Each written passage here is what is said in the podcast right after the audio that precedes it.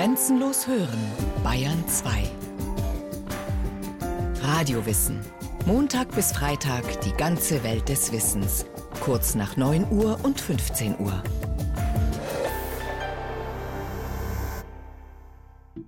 »49 Grad nördliche Breite, 12 Grad, 5 Minuten, 60 Sekunden östliche Länge.« So lauten die Koordinaten des Ortes, an dem das Manuskript zu dieser Sendung verfasst wurde. Mit dieser Information ist auch der Name des Ortes feststellbar. Denn mit der geografischen Breite und der Länge lässt sich jeder Ort auf der Erde eindeutig angeben und finden. Sie haben Ihr Ziel erreicht. Dank satellitengesteuerter Positionsbestimmung können wir uns heute vom Navi überall hinführen lassen. Und dank Smartphone unseren Standort in jeder Sekunde auf Zentimeter genau bestimmen. Unsere Ahnen waren dafür auf analoge Verfahren angewiesen. Die Geschichte der Ortsbestimmung beginnt, soweit bekannt, in der frühen Antike. Wer etwa vor 3000 Jahren zu einem unbekannten Ort gelangen wollte, war auf einen ortskundigen Führer angewiesen. Der Erfolg einer Reise, oft sogar das Überleben, hing von einer Person ab. Nicht nur von ihren Kenntnissen, sondern auch von der Vertrauenswürdigkeit. Der Eroberer Alexander der Große, um 330 v. Chr. unterwegs von Babylon in Richtung des heutigen Tadschikistan, wollte sich darauf nicht verlassen. Er beschäftigte in seinem Tross gut geschulte Schrittzähler, sogenannte Bematisten. Sie waren in der Lage, Schritte von exakter Länge zu machen. So vermaßen sie die Strecken und notierten die Ergebnisse.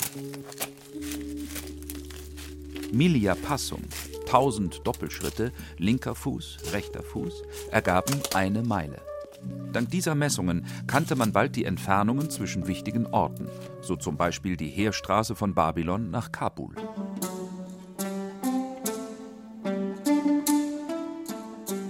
Etwa zur gleichen Zeit wurde in Ägypten eine wichtige Einrichtung geschaffen. Die Bibliothek von Alexandria. Neben einer stetig wachsenden Zahl von Nachschlagewerken befand sich darin auch eine Sternwarte. Die Vermessung der Erde ist immer verbunden mit der Vermessung des Himmels. In der Umgebung der Bibliothek sammelten sich die wichtigsten Erkenntnisse der folgenden Jahrhunderte. Schon 500 Jahre vor unserer Zeitrechnung vermutete man, dass die Erde keine Scheibe war, sondern eine Kugelform haben musste.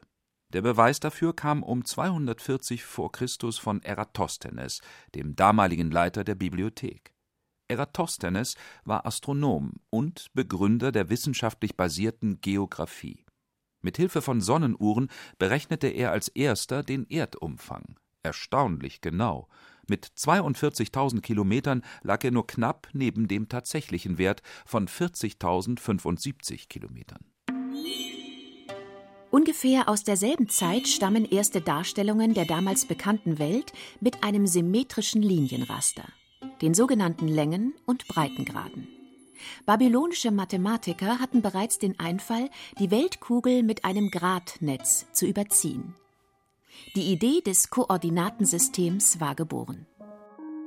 Breitengrade sind parallele Linien, die sich horizontal um den Globus spannen, wie Ringe um ein Fass. In der Mitte der Kugel sind sie am längsten und werden nach oben und unten immer kürzer. Längengrade erstrecken sich dagegen von Pol zu Pol. Sie sind daher immer gleich lang. Dafür ändert sich ihr Abstand zueinander, je weiter man nach Norden oder Süden kommt. Am Äquator ist die Distanz zwischen zwei Längengraden am größten. Am Pol treffen die Linien zusammen. Ich muss mal am Äquator die Linie frisch lackieren. Apropos Äquator. Obwohl sich in den folgenden Jahrhunderten einige Geographen sowie Sprösslinge reicher römischer Familien daran machten, die Welt zu bereisen, beschränkte sich die bekannte Welt neben Europa hauptsächlich auf den Dunstkreis des Mittelmeerraums, mit einem Ausreißer nach Südostasien.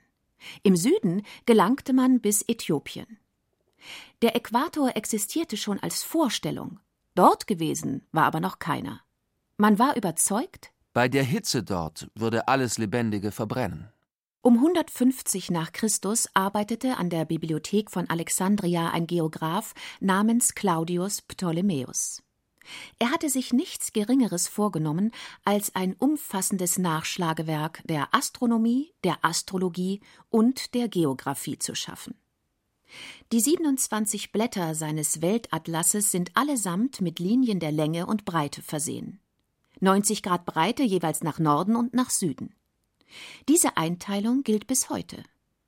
Als Nullmeridian, also Ausgangspunkt für die Längengrade, wählte er den westlichsten Punkt der damals bekannten Welt, die Kanareninsel El Hierro. Ptolemäus muss zahlreiche Mitarbeiter gehabt haben. Allein hätte er die Datenmenge kaum bewältigen können, die sich in seinem Werk findet. Alle bekannten Orte, gut 8000 an der Zahl, sind dort verzeichnet, mit Angabe der Koordinaten. Rom, Ganges, Italien, Makedonien, Kreta, Wiesbaden, Bad Oldesloe. 1500 Jahre lang sollte dieses Verzeichnis das Standardwerk der Geographie bleiben, bis weit in die Zeit der großen Entdecker. Doch leider hatte das Werk einen Haken. Ptolemäus hatte die Daten nicht in der Praxis überprüft. Er war selbst nie gereist. Alles, was er hatte, stammte aus Quellen, die er größtenteils in der Bibliothek fand. Leider waren einige dieser Quellen sehr ungenau oder gar fehlerhaft. So hatte Ptolemäus sich zum Beispiel nicht auf die Messungen von Eratosthenes verlassen wollen, der den Erdumfang recht genau erfasst hatte. Ptolemäus bevorzugte eine neuere Quelle, die leider um 10.000 Kilometer falsch lag. Auf der Basis eines Erdumfangs von nur 30.000 Kilometern bemaß er seine Karten. Abstände verschoben sich, Proportionen verrutschten ein folgenreicher Schönheitsfehler. Doch als Standardwerk wurde die Geographie des Ptolemäus eineinhalb Jahrtausende lang nicht angezweifelt. Ob die Kartografen in ihrem Kämmerchen wohl ahnten, welch große Verantwortung sie trugen? Das Wohl und Wehe Reisender zu Lande und zu Wasser hing von ihren Berechnungen ab. Doch selbst wenn man gute Karten hatte, war es schwierig, seinen Standort zu kennen, wenn man unterwegs war.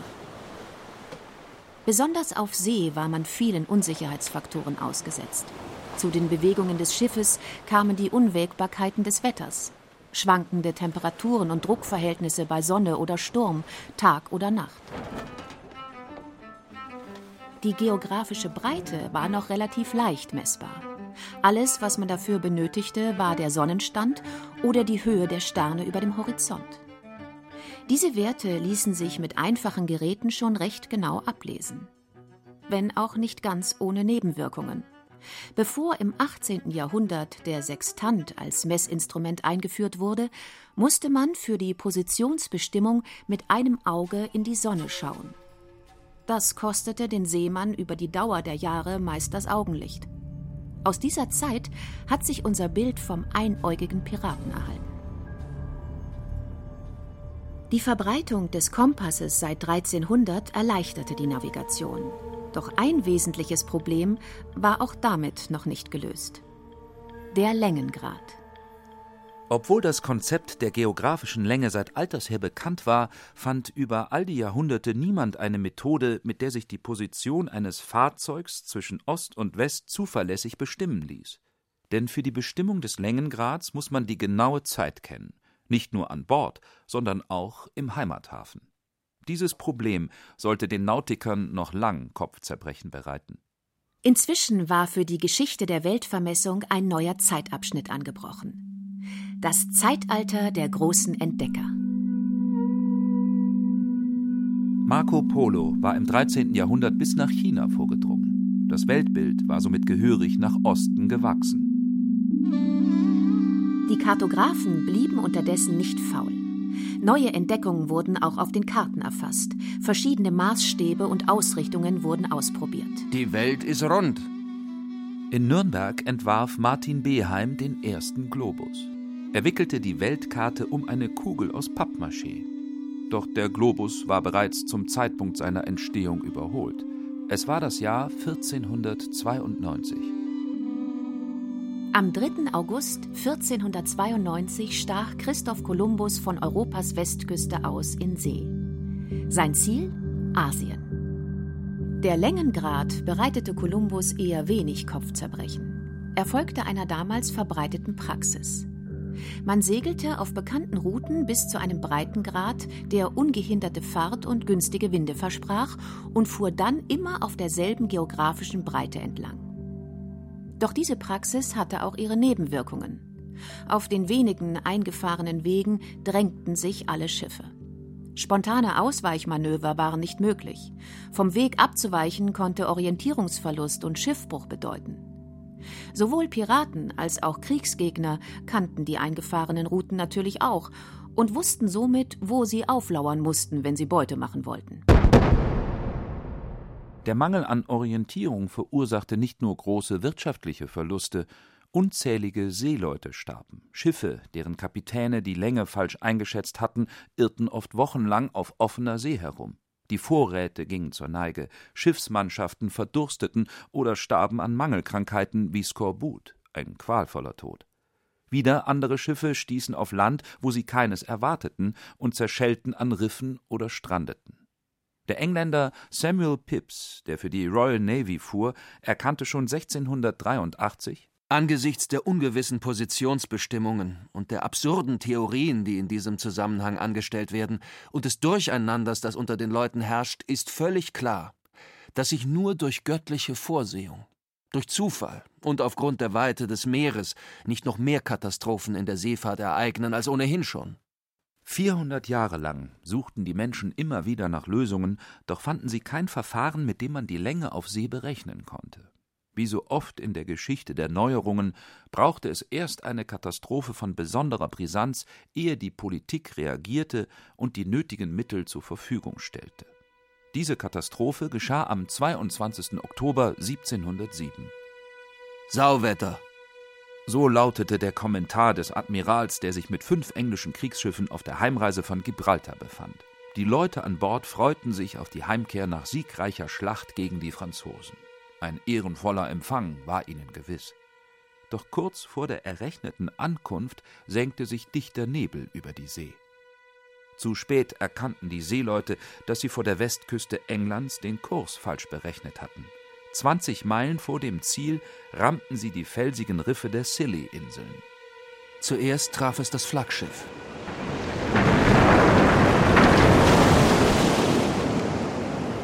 Die Association sank innerhalb weniger Minuten mit Mann und Maus.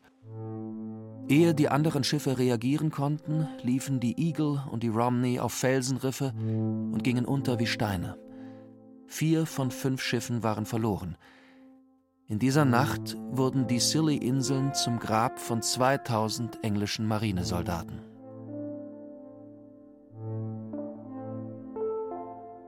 Die ganze Nation stand unter Schock.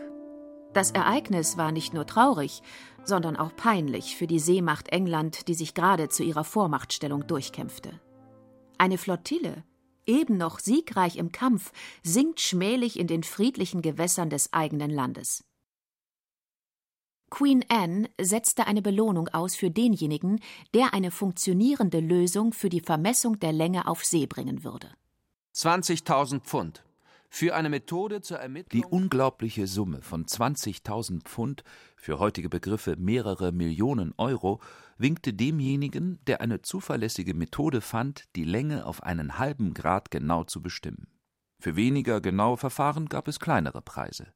In London wurde eine Kommission eingerichtet, die die Lösungsvorschläge beurteilen sollte.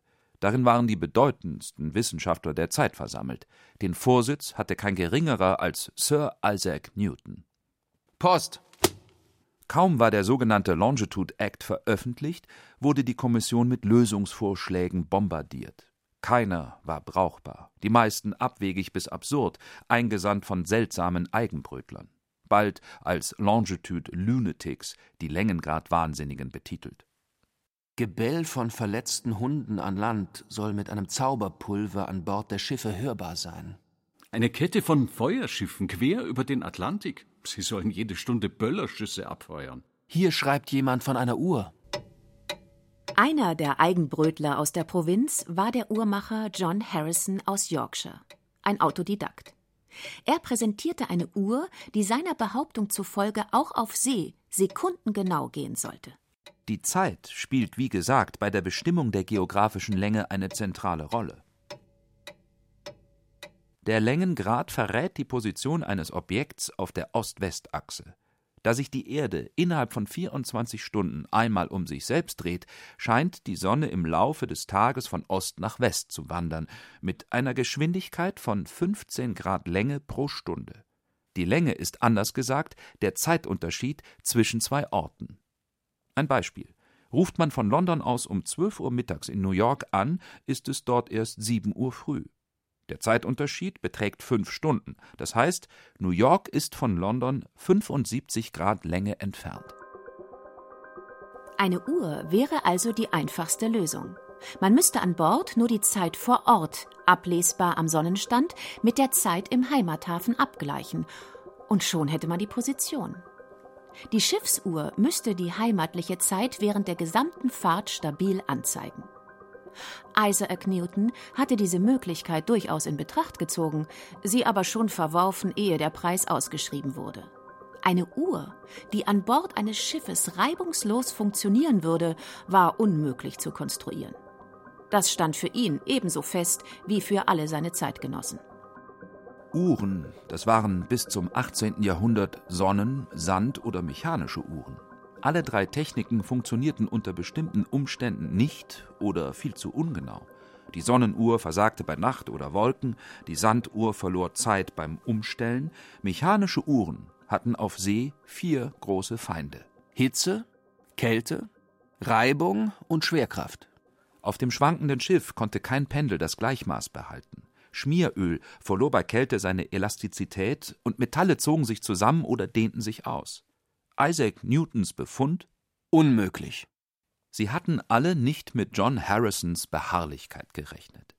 Der präzisionsbesessene Handwerker hatte sämtliche Probleme im Blick.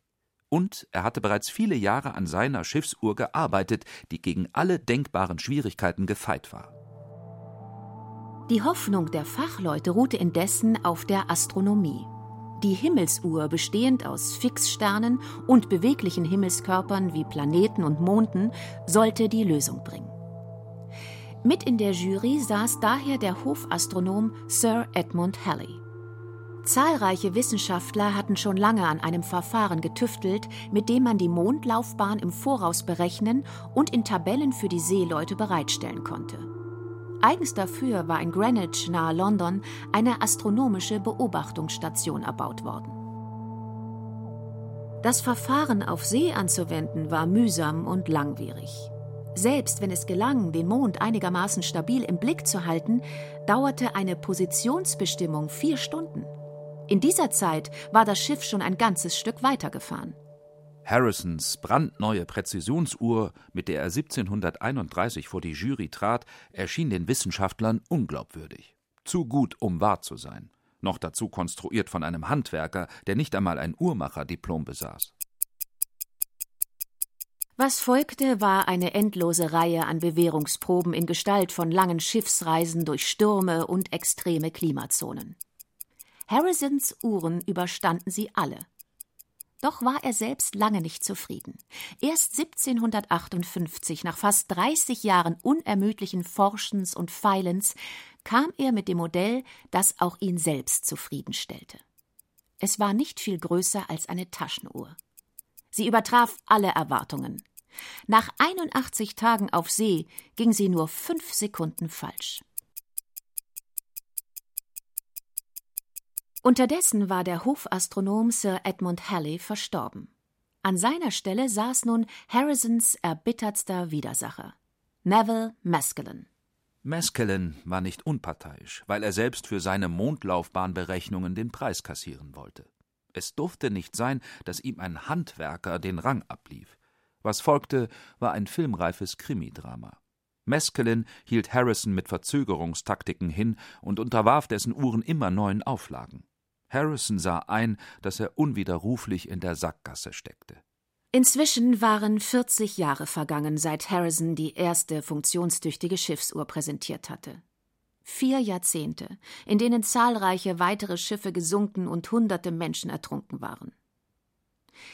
James Cook, der Entdecker Australiens, war unterdessen mit einer Kopie der Uhr unterwegs zur Südhalbkugel und war begeistert von dem neuen zuverlässigen Hilfsmittel. Angesichts seines nahen Lebensendes griff der nun fast 80-jährige Harrison zum letzten Strohhalm.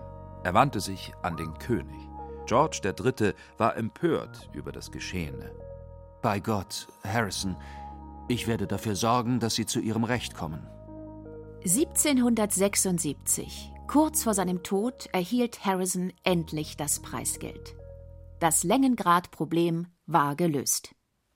Eine kurze Zusammenfassung der weiteren Geschichte. 1783 gelang es erstmals, einen Blick von oben auf die Erde zu werfen, vom Heißluftballon. Seit 1884 läuft der nullte Längengrad durch Greenwich. Im Laufe des 19. Jahrhunderts wurden die Uhrzeiten weltweit koordiniert. Eisenbahnverbindungen und Telegrafie über mehrere Zeitzonen verlangten ein einheitliches Zeitmanagement. Eine wichtige Voraussetzung für die Globalisierung von Kommunikation und Wirtschaft war geschaffen. Seit 1995 errechnet ein globales Positionierungssystem, kurz GPS, mit Hilfe von Satelliten jederzeit jeden Standort. Dank Borduhr, Satellitennavigation und maßstabgetreuen Seekarten muss heute kein Schiff mehr an unvorhergesehenen Hindernissen zerschellen. Weder die Titanic noch die Costa Concordia scheiterten am Längengradproblem. Sie zerbrachen am Hochmut der Kapitäne. Gegen Dünkel und Fahrlässigkeit ist noch kein Hilfsmittel gefunden worden. Da bedarf es wohl einer neuen Preisausschreibung.